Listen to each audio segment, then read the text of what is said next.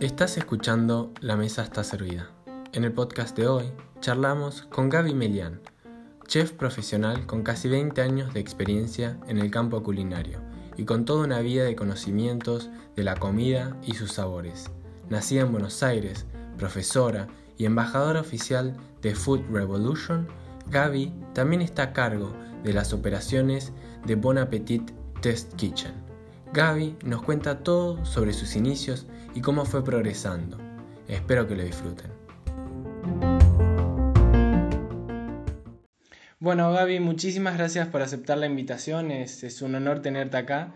Eh, te vengo viendo de Bon Appetit hace muchísimo tiempo y, bueno, y gracias a vos eh, fue que empecé todo esto viendo que, que los cocineros no era tan difícil contactarlos y porque una vez te escribí porque tenía dudas sobre cosas de la gastronomía y, vos me respondiste con toda la buena onda y, bueno, y ver eso me, me, ayudó un montón para decidirme. Así que gracias por, por estar acá hoy.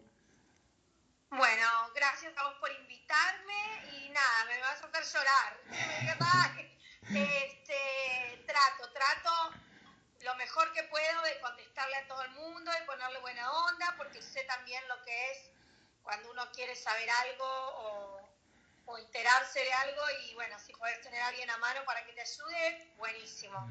Así que bueno, muchas gracias a vos y qué buena la iniciativa que tomaste, me encanta. muchas gracias.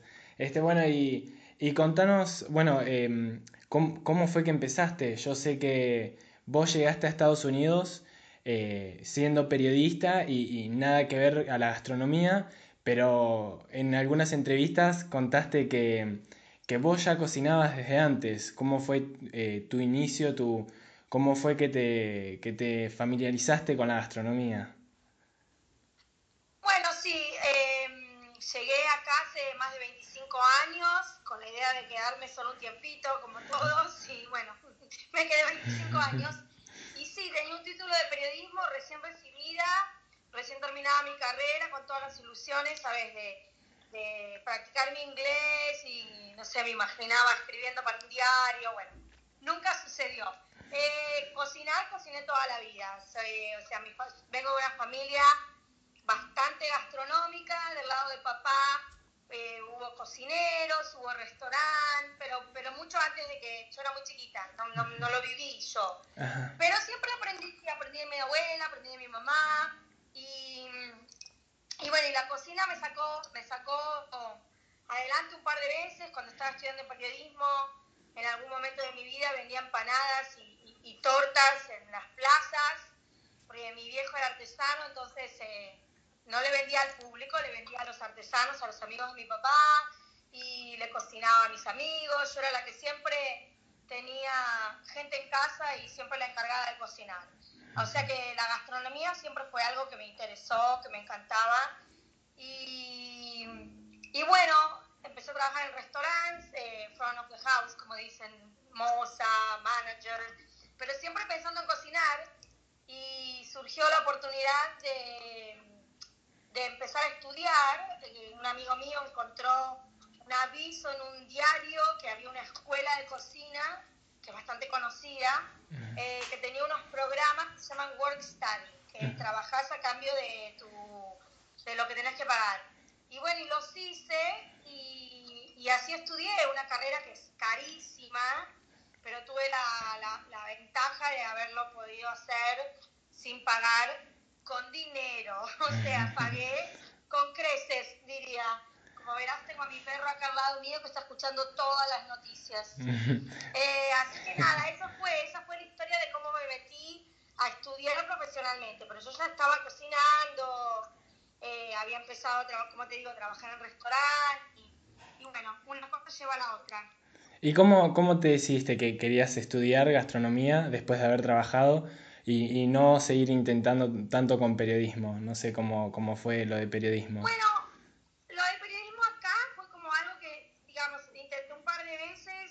conseguir trabajo en medios obviamente hispanos, de hispanoparlantes, porque obviamente mi inglés no era perfecto para escribir, por más que los que estudiamos inglés toda la vida, estoy segura que alguien puede entender lo que estoy diciendo. Estudias inglés toda la vida y cuando llegas al país donde hablan inglés no entendés nada. Decís, pero ¿para qué estudié 20 años inglés? Entonces, bueno, por supuesto, la idea no era escribir en inglés. Y, y nada, en una tentación, ¿viste? Se llama el cambio de carrera. O sea, me pareció fabuloso saber que podía hacer otra cosa. Eh, siempre me gustó leer recetas. Yo era de las que me sentaba y agarraba el libro de Doña Petrona y leía las recetas. O sea, ni siquiera para hacerlas, las leía. Y yo, mi abuela me sentaba delante de Vos, vos no habías ni nacido, obviamente, pero antes los programas de, de cocina eran, eran en vivo cuando yo era chica. Entonces, eh, mi abuela me sentaba ahí con un cuadernito a que anotara y las dos anotábamos para ver quién agarraba un poco de la receta y después al final te mostraban un cartoncito donde estaba la receta escrita, pero no existía el, el, teleprompter, nada. Estoy hablando hace muchos años, o sea, años 70. Entonces, claro, mirábamos los shows de cocina y claro, a mí me encantaba. Cada vez que mi abuela hacía algo nuevo, yo era la que probaba todo. Siempre me dejaba ayudarla, mi vieja también. Y, nada, ¿no? Era como algo que estaba escondido en mí, esperando que se abriera una puertita. Y bueno, esa puertita fue entrar a la escuela de cocina y ¡pum! La cabeza me explotó porque empecé a conocer, imagínate, inmigrante en otro país y de repente estás en una escuela de cocina que tenían unas eh, salas enteras y estantes, estantes, estantes de especias, ingredientes que yo en mi vida había visto y nunca todos juntos, ¿entendés? O sea, entonces era como un abrirme los ojos a un mundo completamente diferente y me enamoré, me enamoré. ¿Y cómo fue ese periodo en el que trabajaste y estudiaste? Y era porque te hacían, te hacían eh, trabajar 1.300 horas y yo oh. tenía un trabajo, aparte trabajaba, tenía un trabajo muy interesante, trabajaba enseñándole a personas diabéticas a leer los, los em, que ahora hay, pero antes no había en Argentina, los Nutrition Facts, ¿viste? Donde dice la guía de nutrición. Entonces me entrenaron y, yo, y ese era mi trabajo. Pero aparte de que tenía ese trabajo full time, tenía, trabajaba en la escuela 1300 horas y el trabajo era asistir, asistir a chefs en clases y comprar, así aprendí muchísimo de purchasing, de, compras, o sea, yo te puedo hacer compras para un hotel. Aprendí todo lo que es compras, aprendí a conocer Nueva York y saber dónde estaba la tiendita más chiquitita que pudieras encontrar el ingrediente, porque en Nueva York se consigue de todo. Entonces, para mí fue como, como que me hubieran dado una beca. Como que me decían, bueno, bueno, sí fue como una beca, pero como un mundo nuevo se abrió para mí y fue fabuloso. ¿Y qué estudiaste específicamente? Bueno, el primer curso que hice fue artes culinarias, porque la escuela donde yo estudié, que se llama ICE Culinary, Institute of Culinary Education, tiene tres programas. Creo que ahora, después de 20 años, tiene un programa más eh, porque bueno, todo ha cambiado, ¿no? Con todo esto de social media, tienen como otros tipos de programas. Pero el primero que hice fue artes culinarias y después tuve la gran suerte de que me contrataron como empleada de la escuela con un sueldo y, y como empleada por cada año que trabajabas también tenías un tuition, tenías una carrerita gratis, carrerita, carrera. Eh, eh, em, entonces, como tenía la posibilidad de hacer las otras carreras que tenía, primero hice Culinary Management, que es, eh, o sea, te enseñan, bueno, de todo. Empezás eh, soñando un restaurante y terminás los seis meses que dura el curso, que es intensivo, porque era casi todos los días, em, aprendiendo a hacer el programa, el business plan, eh, todo, te enseñan de todo. Cómo abrir un restaurante de la A a la Z. Ah, mira, muy bueno. Que hay mucha gente que no cocina lo hace, gente que dice que aquí no viste que se levantan un día y dicen voy a abrir un restaurante, bueno, se toman ese curso. y después, como seguí trabajando en la escuela, y dije, no me voy a perder esta oportunidad fabulosa que la vida me está dando, hice que no es lo mío porque nunca me gustó mucho, o sea, pastelería, sí, me encanta, me, como toda la pastelería, pero hacerla nunca fue una cosa que me gustase, no, no, me, no me llamaba la atención. Pero dije, qué boba si no lo hago, ¿entendés? O sea, trabajaba, trabajaba como una loca sin parar y bueno, me daban el tuition gratis, lo hice. Así que hice en ese orden. Culinary Management y después hice Pastry. O sea que en el transcurso de dos años yo me hice toda esta carrera que me ahorré mucha plata, muchísima plata. O sea, me hubiese costado mucha plata. No sé cuánto ahora porque sale mucho más. Pero bueno, nada, algo me abrió el ojo y dije, bueno, acá está la mía. Y bueno, y ahí fue fabuloso porque por cada carrera te eh, tenés que hacer eh, horas de externship en restaurantes. Y bueno, trabajé en restaurantes, trabajaba en otro restaurante todavía haciendo training. Bueno, pasé mil horas en diferentes restaurantes en Nueva York, en New Jersey, donde vivo. Pero a raíz de que yo era asistente en las clases, sobre todo en clases de niños, clases recreacionales de cocina, me di cuenta que mi pasión realmente, yo tengo un bachiller en orientación docente, o sea que lo mío siempre fue como enseñar. Y ahí fue cuando dije, lo que me gusta de esto es enseñar, ¿entendés? A mí me copaba que alguien me dijera, tengo una papa, ¿qué hago con la papa? Y yo decía, bueno, cortale, hervir, hacete un purecito. Y después me decían, ay, me hice el purecito, me quedó fantástico. Y para mí era como, no sé, es como tener un bebé. Decís, ay, alguien hizo algo que yo le enseñé. Y nada, me di cuenta que la pasión mía era enseñar cocina. Y bueno, y ahí le di para adelante y no paré nunca. o sea, trabajaste durísimo durante ese año y esos años y estuviste estudiando un montón, o sea, durísimos esos años, me imagino. Sí, duro, es duro, no es una como todas las carreras, no te voy a decir, porque estudió para doctor, para abogado, para, para bombero, para lo que sea, eh, yo creo que es duro cuando vos, aparte de que tenés que estudiar, eh, que es algo que, por ejemplo, acá en Estados Unidos, mucho cuando yo decía que en Argentina tenía un trabajo full time y además iba a la escuela de periodismo, te miran con cara de, ¿cómo puede ser? Porque acá se estila que en el college los chicos tienen trabajitos como chiquititos, no todo el mundo tiene un trabajo full time. Nosotros tenemos como otra manera, ¿no? De, hacer las cosas. Y sí, fue duro, durísimo, eh, cansador físicamente. Yo no era una nena, yo career changer me llaman a mí, porque a los 30 años un buen día me levanté y dije, voy a ser cocinera. y, y, o sea, no es lo mismo a los 30 que a los 20, ni a los 40, ni a los 50. Entonces es, además, sumado de que es otro idioma, es otra cultura, es... Totalmente diferente. Sí, sí, sí. ¿Y después de ahí cómo, cómo seguiste? Después de ahí me quedé unos, eh, un tiempo trabajando en la escuela de cocina, enseñando ya, y y bueno, nada, tuve, creé mi, mi compañía que se llamaba Gaby's Kitchen y empecé a dar clases, daba clases en escuelas, en un momento de mi vida también di clases de español, eh, daba clases de cocina en español para chicos, que era muy divertido, porque, porque claro, cuando no es, un, cuando no es el, ¿sabes? el setting de, de la escuela, que está la maestra acá y los chicos acá, no, cuando estás cocinando eh, es diferente, vas aprendiendo, vas viendo, entonces el chico aprende lo que decir tomate, decir zapallo, ¿sabes? Y así, así, así fueron pasando los años. y en una entrevista que hiciste allá en Estados Unidos, em, dijiste que tu sueño era tener un colectivo lleno de cosas para enseñar e ir escuela a escuela, como, bueno, eh, y después dijiste que, que sigue. Sí, me encantaría mi escuela móvil. En un momento dado, como por el 2013, el 2014, eh, aprendí acerca de Jamie Oliver, eh, que se hacía llamar el Naked Chef.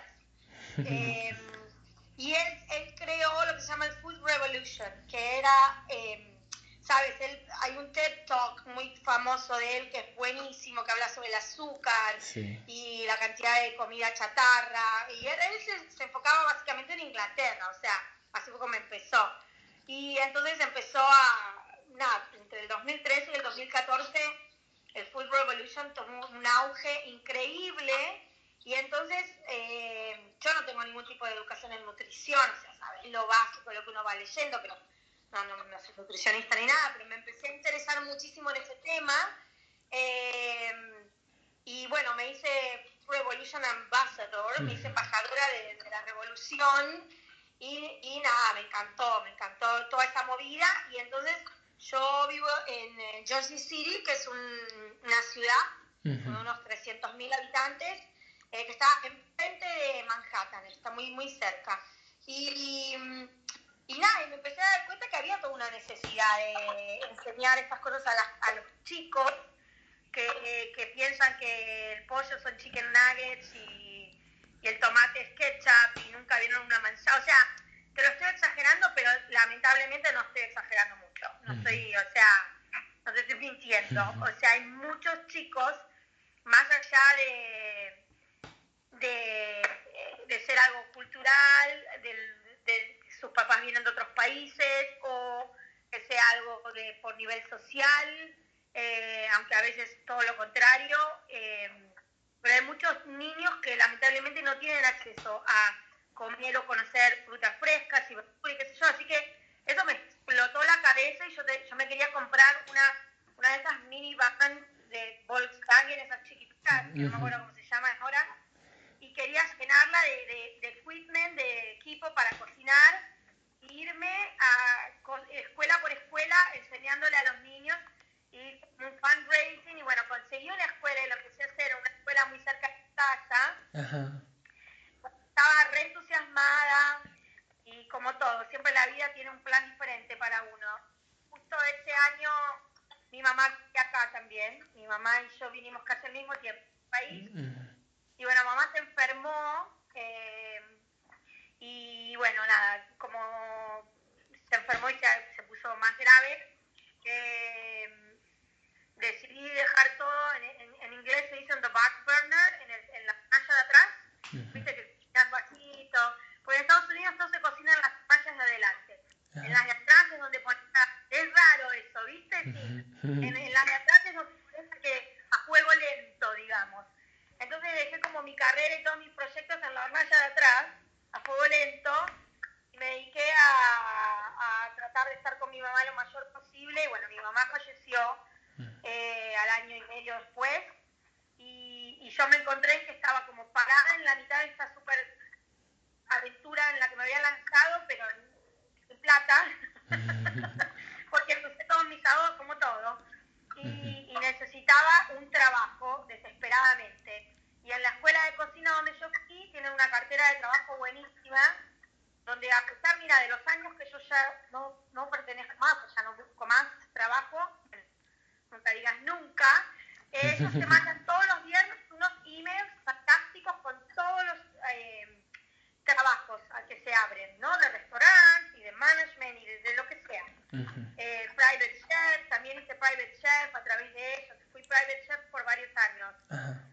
no, no, lo que más me gustó hacer. Uh -huh. Es como, es bastante difícil eh, poner contento a alguien cuando estás así one on one. ah, mira. Pero bueno, nada, a raíz de la cartera de trabajo de la escuela de cocina, apareció el aviso del trabajo para Bon Appetit. Uh -huh. Esa es la historia. Así fue como yo llegué a Bon Appetit. Con un trabajo que era Test Kitchen Assistant y era part-time y cuando, cuando me entrevistaron, la que me entrevistó fue Carla, la Music, y y ella en un momento había enseñado en la escuela de cocina, pero nunca nos habíamos conocido. Yo no sabía ni, o sea, tenía como idea quién era, pero nunca habíamos, nos, nos habíamos visto en persona. Y lo primero que me dijo fue, vos estás sobrecualificada para este trabajo. Y yo dije, bueno, trabajo. y, y, me lo dio, y así esa es la historia de cómo terminé en Bon Appetit. ¿Y ya habías, ya habías trabajado de assistant, eh, de kitchen assistant en algún otro lado? No, hecho assistant de las cocinas, en las cocinas de la escuela, eh, pero el trabajo de assistant, el asistente de, de, Brad y de la cocina uh -huh. era muy diferente, porque era más que nada hacer las compras, lavar todos los platos, o sea, como yo siempre decía, el último picle de la jar, de la, del jar, ¿viste? El, No, espera, que me salió mal. ¿Cómo se dice? El último, en español hay una frase, que ahora no me la acuerdo. Ah, no, yo no me la sé. Ah, no me la acuerdo. Eh, sí, sí, sí, sí. Es muy vieja, por ahí, por eso me acordás. El último orejón del tarro, decía mi abuela, que nunca me, me, tomó años enterarme qué era el orejón del tarro, pero era el último orejón del tarro. Es como decir la última aceituna que queda en el frasco, o sea, como siempre yo era la última. Y y bueno, nada, pero yo feliz y lo amé y para mí fue re importante porque hacía cinco meses que mi mamá eh, nada, se había muerto, entonces para mí fue un momento bastante difícil de mi vida, donde tenía que decidir, o sea, llegó un momento que decía, bueno, agarro cualquier trabajo y bueno, y agarré esto pensando que era cualquier trabajo, sin darme cuenta de dónde me estaba metiendo. y después dije, wow, estoy en como me encantó, me acuerdo que una de las primeras cosas que aprendí fue que, yo no lo sabía, que Epicurious y Bon Appetit eran lo mismo. Y yo amaba Epicurious, amaba las recetas de Epicurious. Y cuando me enteré que Epicurious estaba en el mismo piso, no lo podía creer. y así que bueno, nada, así fue como empecé, empecé, empecé, empecé y bueno, el resto es de historia. Y me imagino que vos empezaste ahí en el 2016, que era totalmente diferente, mucho más chico. Claro, claro, claro, claro.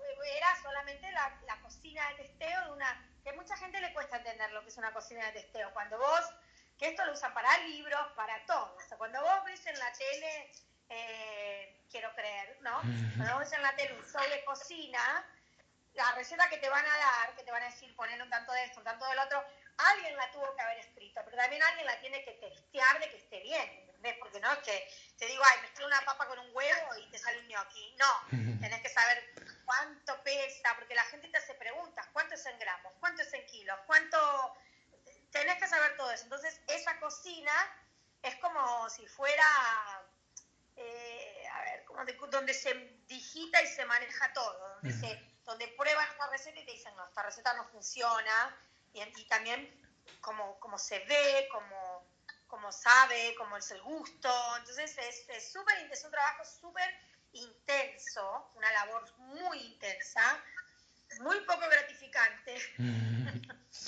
haces algo y te dicen, no, esto no nos gusta, porque, o sea, cada receta se prueba como seis veces, los editores se sientan y la testean y te, y te dicen, no, esto es todo marrón, tiene que tener color, o sea, hay gente que yo aprendí tanto, tanto, tanto, solo de escuchar a esta gente hablar, a los que saben, cómo luce, cómo todo te entra por los ojos, cómo, o sea, aprendí fabuloso, o sea, fabuloso lo que yo aprendí, increíble, nunca en mi vida me hubiera imaginado.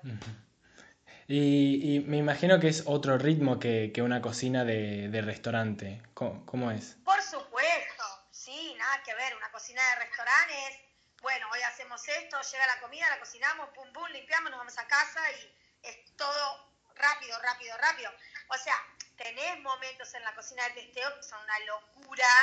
Por ejemplo, ahora pasamos la etapa más difícil en cuarentena, porque seguimos trabajando desde casa, pero toda la época cuando hacemos eh, lo que es el Día de Acción de Gracias, Thanksgiving, vos sabés lo que es que te lleguen 12 pavos que pesan no sé cuántos kilos y vos tenés que saber dónde vas a poner todos esos pavos. Tenés que tener, nosotros teníamos, tenemos en la cocina ocho hornos, no estoy mintiendo, ocho de las, en las estufas, en las cocinas, y en la pared tenemos ocho más y después, eh, ocho más, sí, en total ocho más. O sea, es una locura la cantidad de cosas que se manejan en el día a día. O sea, el, el rush es, es diferente eh, y no tenés como, bueno, tenés que servir a un customer, o sea, no tenés un cliente que está esperando ahí que le sirvas. Pero igual, o sea, a las 5 de la tarde tiene que estar todo y a las 5 de la tarde tiene que estar todo. Hay momentos que son rapidito, rapidito, sí. Y, y, bueno, ¿y cómo fue tu adaptación a tener que trabajar en cocinas así como... Y, y, o sea, ¿cómo fue lo que vos aprendiste en, en, ICE, con, con, el ICE, en el ICE, y, y, cómo lo aplicaste. Eh, mira, si hay algo que le agradezco a ICE es que, bueno, no solo que, que lo puede hacer sin pagar, segundo, la cantidad que yo aprendí en nivel, eh, lo que sea, compras, ingredientes. Como ya te digo, para mí, abrir un gabinete de especias y que te tenías especias de todas partes del mundo, cosas que alguna vez las había escuchado, pero que nunca en mi vida las había podido probar o ver. Eh, entonces, claro, después cuando entro a Bon Appetit, por ejemplo, te decían, no sé, no sé, alguna especia, te voy a decir, te digo azafrán, que es algo común, pero bueno, no común para todo el mundo, pero vos decís, ah, sí, yo lo conozco, o, yo ya sabía dónde ir a comprarlo, ¿entendés? Entonces, claro, decían, wow, esta piba sabe todo. Entonces, para mí fue fabulosa. Y bueno, y aparte, algo que yo siempre le digo a los chicos cuando me preguntan si vale la pena estudiar cocina o no.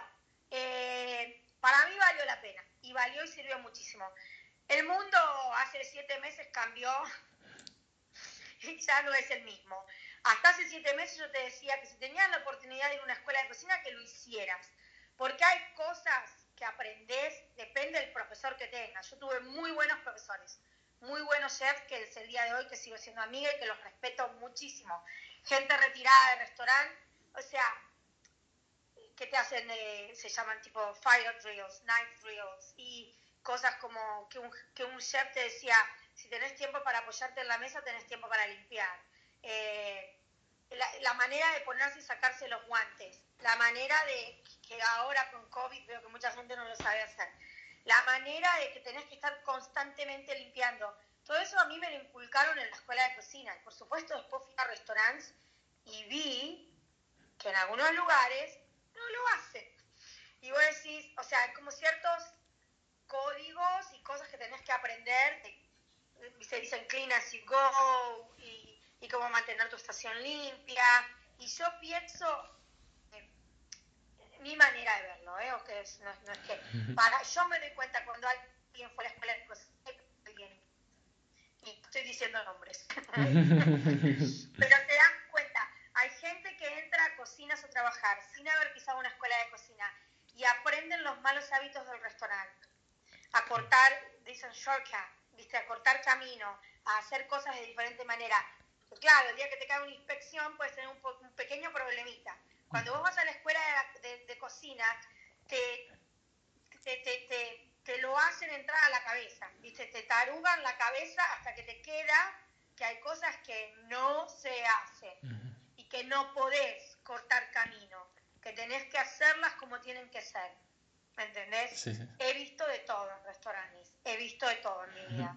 Estoy muy segura que, que, que escuche esto en un restaurante y, y sabe de lo que estoy hablando. Pero bueno, viste, yo, mi abuela decía cada maestrito con su librito, así que...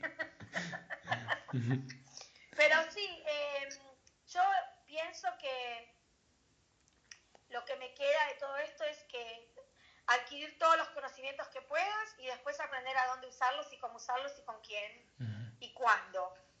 Y así uno se va llevando bien en la vida. Así yo creo, a mí me gusta ser amiga de todo el mundo, no me gusta la gente, viste, no, evitar los problemas.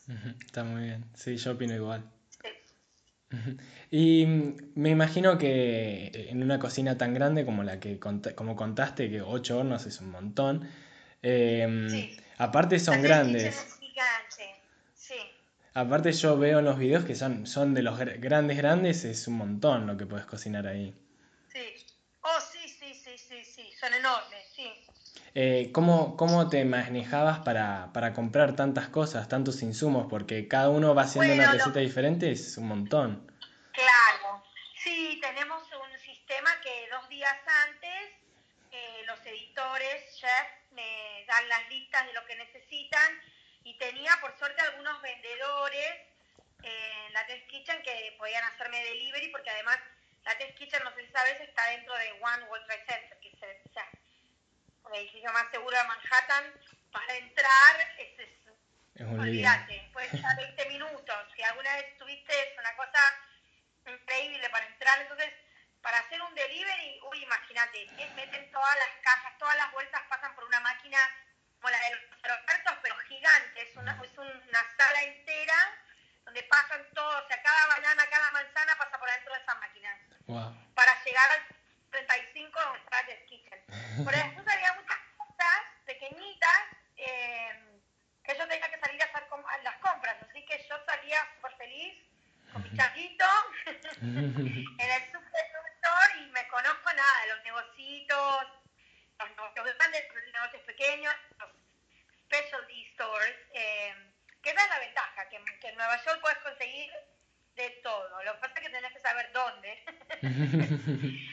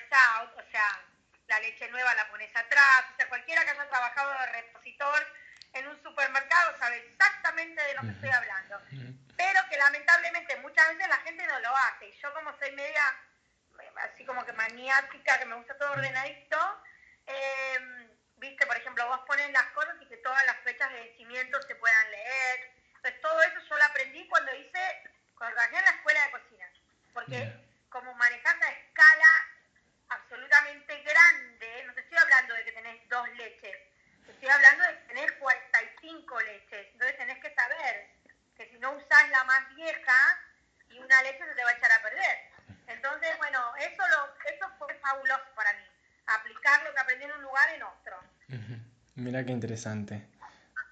Lo sigo haciendo en mi heladera. claro, me imagino que es algo que lo transmitís para todos lados. Me encanta. y ahora actualmente, ¿cómo, cómo te organizás? ¿Es, ¿Debe ser complicado? Y bueno, costó un poco. Ahora tenemos como un sistema, gracias que hay compañías que volvieron a... Los primeros dos meses fue un caos, como en todos lados. O sea, el primer mes no, no, nadie cocinaba, o sea, nadie salía, no salíamos. Yo estoy en mi casa desde el 11 de marzo. Eh, sí, o sea, yo digo que el que no aprendió algo después de esta cuarentena, pero bueno, por suerte, gracias a que tenemos compañías que hacen como deliveries en todo el país, pero por ejemplo, cuando empezamos a testear las recetas para Thanksgiving, para el Día de Acción de Gracias, conseguir un pavo fresco en el medio del verano es un poco complicado. Entonces, llamando a farmers para que me mandaran un pavo eh, 24 horas California. O sea, complicadísimo. Interesante, a mí me, encanta. Sí, sí, es complicado, es complicado, pero es un trabajo que es como, como juegos de. ¿Cómo se llamaba ese juego? El juego de guerra, ¿sí? O, el TEG. El mono. El TEG, el TEG, sí. bueno, usted que tenés que digitar todo y a veces la gente me dice, ¿pero cómo haces? Y bueno, gracias a, a que tengo una cartera de, de de, gente, que vendedores que conozco de hace años, que creé una relación, que Brad también creó una relación con ellos, entonces obviamente estaban desesperados por vendernos, pero no había manera de mandar las cosas, pero bueno, se hizo. y ahora tampoco puede salir tanto. Ahora se puede salir con máscara, obviamente, depende de donde vivas, las, las, las reglas son diferentes. Eh, todo funciona, los, las compañías grandes de y hacen todo, todo, todo, todo, todo. Pero claro, ese es un montón de tiempo que paso que antes no lo pasaba porque iba yo a comprar. Entonces ahora paso todo ese tiempo sentada en la computadora tratando a ver dónde encuentro eh, la papita que necesitamos. claro, sí, sí, sí. Es interesante, interesante. Mantener a todos contentos. Y bueno, mencionaste al principio que, que estás con tu perro Pucho, que, que bueno, muchos lo deben conocer porque es súper conocido. Este, me resulta interesante que, que, vos le cocinás y que come todo tipo de comida que, que, que cualquier humano lo comería. ¿Cómo surgió? ¿Cómo empezaste? Yo siempre digo, siempre digo que come mejor que yo, eh, que es muy balanceada su comida. Eh, Mira, surgió a raíz que en mi familia alguien eh, perdió un perro, a raíz de un perro que era joven y tuvo un, un problema, un cáncer fulminante, hígado o algo así, y bueno, resultó ser, esto fue hace muchos años, y resultó ser que el veterinario eh, le dijo a mis tíos que, bueno, había sido la comida, que hay comida que no, esa seca que no, viste, no, no quiero criticar, o sea, cada cual hace lo que puede o lo que tiene con lo que tiene, viste, pero cuando empezás a leer muchas de esas comidas secas, eh, los ingredientes no, no son muy buenos. Cada dos por tres tenés comidas que te salen diciendo, ay, no, que no, que no, que no compren esta porque tiene tal cosa. Y bueno, y el perro era chiquito y yo le había empezado a comprar también con esas bolitas, piedritas secas, que no le gustaban, las escupía, se las tenía que mojar con, con caldo. Y a raíz de eso me puse a leer y aprendí y fue un, viste, trial and error y probando, probando y equivocándome a ver qué le gustaba, qué no le gustaba. Y aprendí a hacerle una comida base que la sigue comiendo. O sea, en tres semanas mi perro va a cumplir 11 años y nunca se enferma. Sí, y la gente lo ve y no me cree que tiene 11 años. Y entonces, bueno, mi excusa es que no que soy cocinera y no tengo hijos. Entonces, le cocino a mi perro. No es para todo el mundo, no es para todo el mundo porque es un trabajo, o sea, eh, y es chiquito, o sea, si fuera un perro que pesara tres veces más, y más caro, sale un poquito más caro. Pero bueno, a mí me da la satisfacción de que sé lo que come, él está hermoso y todos contentos. Qué bueno. Y bueno, y para contarnos algo que, que, de lo que se vendrá, de alguna novedad que tenés para, para el futuro que puedas Mira, contar. Ah, novedades, como, bueno, ya me imagino, no sé, todo el mundo está al tanto de todo lo que está pasando con la revista, hubo, hubo muchos cambios, hay una directiva nueva, están tratando de, de sacar las cosas adelante, lamentablemente, bueno, lamentablemente no, pasaron cosas en este país que, que son lamentables, pero que gracias a Dios que la gente empezó a abrir los ojos y hay movimientos muy grandes, eh, estamos a punto de tener elecciones, o sea, es como un cambio eh, mundial, un cambio mundial en todo nivel. Eh, mucha gente de la cocina se fue, yo decidí, esto es público, así que lo puedo decir, que decidí no hacer videos con, aparte de, de Condenas Entertainment, que que si bien la gente piensa que son dos compañías diferentes, no, no lo son. Es la misma compañía, es como diferentes ramas de la compañía. Y en este momento a mí eh, me está gustando mucho la idea de poder eh, hacer algo con, con, lo mío, volver a empezar con Gaby Kitchen, pero ya de una manera más virtual, haciendo mis propios eh, videos en YouTube y teniendo mi página web de hecho, hubo un pre-lanzamiento, pero bueno, por algunos problemitas eh, tuve que frenarlo. Eh, pero bueno, pronto, pronto, pronto podré tener buenas noticias y, y finalmente seré libre de poder decir todo lo que quiero. es complicado, es complicado eh, y por una, por, por, por, una cosa de respeto, trabajar en un medio de comunicación en todos lados es complicado. Trabajar con una compañía grande conlleva muchas cosas. Y bueno, estamos en un momento social muy, muy importante. Y, y también el tema de dejar un trabajo, ¿no? O sea, hay mucha gente que no tiene trabajo. Entonces es una decisión muy grande, sobre todo cuando sos adulto y no, no, tenés 20 años. Pero bueno, ahí veremos. Yo soy muy de de, de, de, ir por lo que me gusta. Y cuando las cosas no me gustan, las digo y, y me, me, gusta ser franca y directa y transparente también. Entonces, tratando siempre de ir con, lo, con la verdad. Está perfecto. Y también vas a sacar un libro dentro de poco. Estoy escribiendo, sí, un libro. Bueno, no tampoco, el año que viene, pero que tampoco mucho. Eh, pero sí, hay un libro, hay un libro. Hay, hay muchos libros en el futuro de Gaby. Así que se vienen muchas cosas. Eh, escribir, es al... sí, escribir es algo que siempre me gustó, pero escribir en inglés es la primera vez, es muy interesante. Uh -huh. eh, así que sí, estoy con un equipo muy lindo de gente y ahí vamos, escribiendo y escribiendo. Uh -huh. Y bueno, y para finalizar te quiero hacer un ping-pong de preguntas cortas. ¿Qué preferís comer? ¿Dulce? ¿Qué preferís comer? ¿Dulce o salado? Salado, siempre. ¿Y cuál es tu comida favorita? Uy. El otro día me preguntaron algo así y dije milanesa con papas fritas. Y después me sentí como traicionada. Porque dije, no, me encanta comer. Em, eh, costillas de cerdo fritas bien finitas, así las comía mi mamá con perejil y ajo picado arriba, con purecito de papa al lado y ensaladita de limón. Me encanta. Suena re rico. Me gusta comer de todo, es tan difícil elegir, es como, como elegir a tu hijo favorito. Es imposible. ¿Y cuál es tu gastronomía en el mundo que más te guste? Mira, como buena argentina me tiro siempre mucho a lo que sabemos, a lo que crecimos, a lo que yo crecí sin tener nombre, mi abuela hacía cosas eh, francesas, porque eran franceses, sin tener el nombre. Y me gusta mucho la comida latina, me gusta mucho la comida de... Eh, estoy aprendiendo mucho de comida andina, eh, me gustaría saber mucho más. Me parece que en Argentina hay que está empezando un movimiento muy grande de eso me parece fabuloso.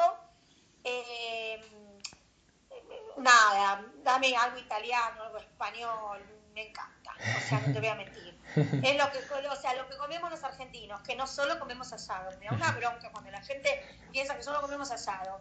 No, pero sí me gustaría aprender mucho más eh, eh, cosas de los pueblos originales, que lamentablemente eh, crecimos con una cosa de negación total y es una vergüenza. Y me encantaría saber mucho más de eso.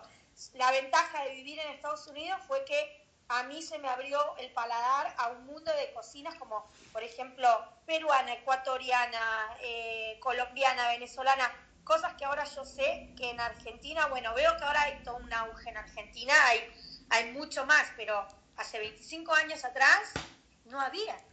O sea, entonces eso es, es una, me da mucha satisfacción. Eh, pero sí, me gusta, me gustan los sabores simples a mí, ¿viste? La comida simple. Sin muchas cosas. Sí. Bien hecha y con pocos ingredientes. Claro, me gusta simple, me gusta, sí. Y después, por ejemplo, yo siempre digo que, que tengo como en, orden, eh, sin ofender, primero me gusta mucho la comida japonesa, después me gusta la comida china, después la comida hindú y después la thai. Tengo como ese orden. Pero lo que me tienta muchísimo la comida. Bueno, no sé, cada, cada, y me estoy olvidando de un montón, ¿eh? no quiero ofender a nadie, aprender de cada cultura y encima dentro de cada lugar tienen, como nosotros también tenemos, cada región diferente, cada familia diferente, lo que en tu casa le dicen pastel de papa, de, a mi tía le decían pastel de carne, o sea, esas cosas a mí me fascinan, como, la, como el mismo ingrediente tiene otro nombre, como el mismo plato se hace de diferente manera y no me gusta cuando, eh, y me pasó con las empanadas, no me gusta cuando la gente se cierra. Se cierra a que, ah, no, las empanadas, si no tienen pasta de uva, no son empanadas. No, o sea, yo te digo como me gustan a mí y como las hago yo. Si vos no le querés poner pasta de uva, le querés poner huevo duro, le querés sacar la aceituna, hacé lo que vos quieras. Para mí las recetas son como viste, acá está, te, te creé esto, vos ahora es tuya, haz lo que quieras. Para mí deberían ser así. Pero bueno, hay, hay una movida importante de gente que se ofende y pierde tiempo ofendiéndose porque alguien le cambió la receta. Entonces, sin, sin llamar a, viste, algo que no es eh, eh, y no, pero creo que hay que como nosotros decimos bajarle un notch calmarse un poco y respetar. O sea, cada cual cocina con lo que tiene. Está perfecto. Sí, sí, Para mí, mi, mi, mi, secreto, mi receta secreta es el pescado de mi mamá. Si yo te digo el pescado de mi mamá, y vos vas a decir, ¿y qué es el pescado de tu mamá? y bueno, es el pescado de mi mamá. Es como lo hacía mi mamá, que tampoco lo hacía siempre de la misma manera. pues no siempre hay todas las cosas. Claro, Era, depende de la época del mes y de lo que había en la heladera. claro. Y bueno, ¿cuál es tu utensilio favorito de cocina? yo siempre digo que es la cuchara. Porque con una cuchara vos puedes cortar, puedes servir, puedes revolver obviamente, podés este, basting, que es así, ponerle, echarle salsa a algo, podés pintar algo con la cuchara, podés hacer muchas cosas con la cuchara. ¿Y hay algún tamaño que te guste en especial? Ay, nene, tengo tantas. tengo, tengo un montón, tengo unas con formas cuadradas, otras más chiquitas. Eh, si lo llaman, vamos las cucharas. Eh, tengo, sí, tengo como una mediana, yo tengo las manos chicas, entonces eh, siempre igual digo que hay que usar el tamaño de los, de los utensilios de acuerdo a lo que vayas a cortar, ¿no? Si vas a cortar un zapallo así gigante, no uses un cuchillo chiquitito, un cuchillo más grande. Eh, me encanta ver cómo la gente actúa con esas cosas, pero sí, la cuchara. Y por último, ¿hay algo que recuerdes que necesitaban en Bon Appetit y fue lo más difícil que, te, costó encontrar? sí. Em, masa para unos tamales y Rick Martínez, le voy a hacer que escuche esto, eh, que me tuve que ir al final del mundo de Nueva York, en Queens, para que me dieran la masa. La masa es la harina ya preparada eh, para hacer unos tamales. Eso fue un día que hice un calor y yo tomé como no sé cuántos trenes, me perdí y, o sea, difícil por la manera, por el tiempo que tuve que, que, viajar, ¿no? Eh, sí, eso, es una anécdota, siempre me acuerdo de esa anécdota. Lo quería matar. ¿Y te tocó volver a buscarlo otro día?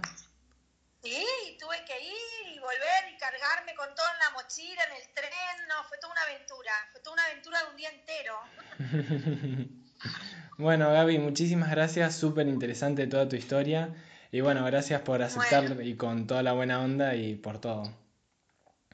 Gracias a vos, muchos éxitos, me encanta lo que estás haciendo y a la orden por cualquier cosita que necesites o preguntas culinarias. Acá estoy en Gaby's Kitchen. Muchas gracias.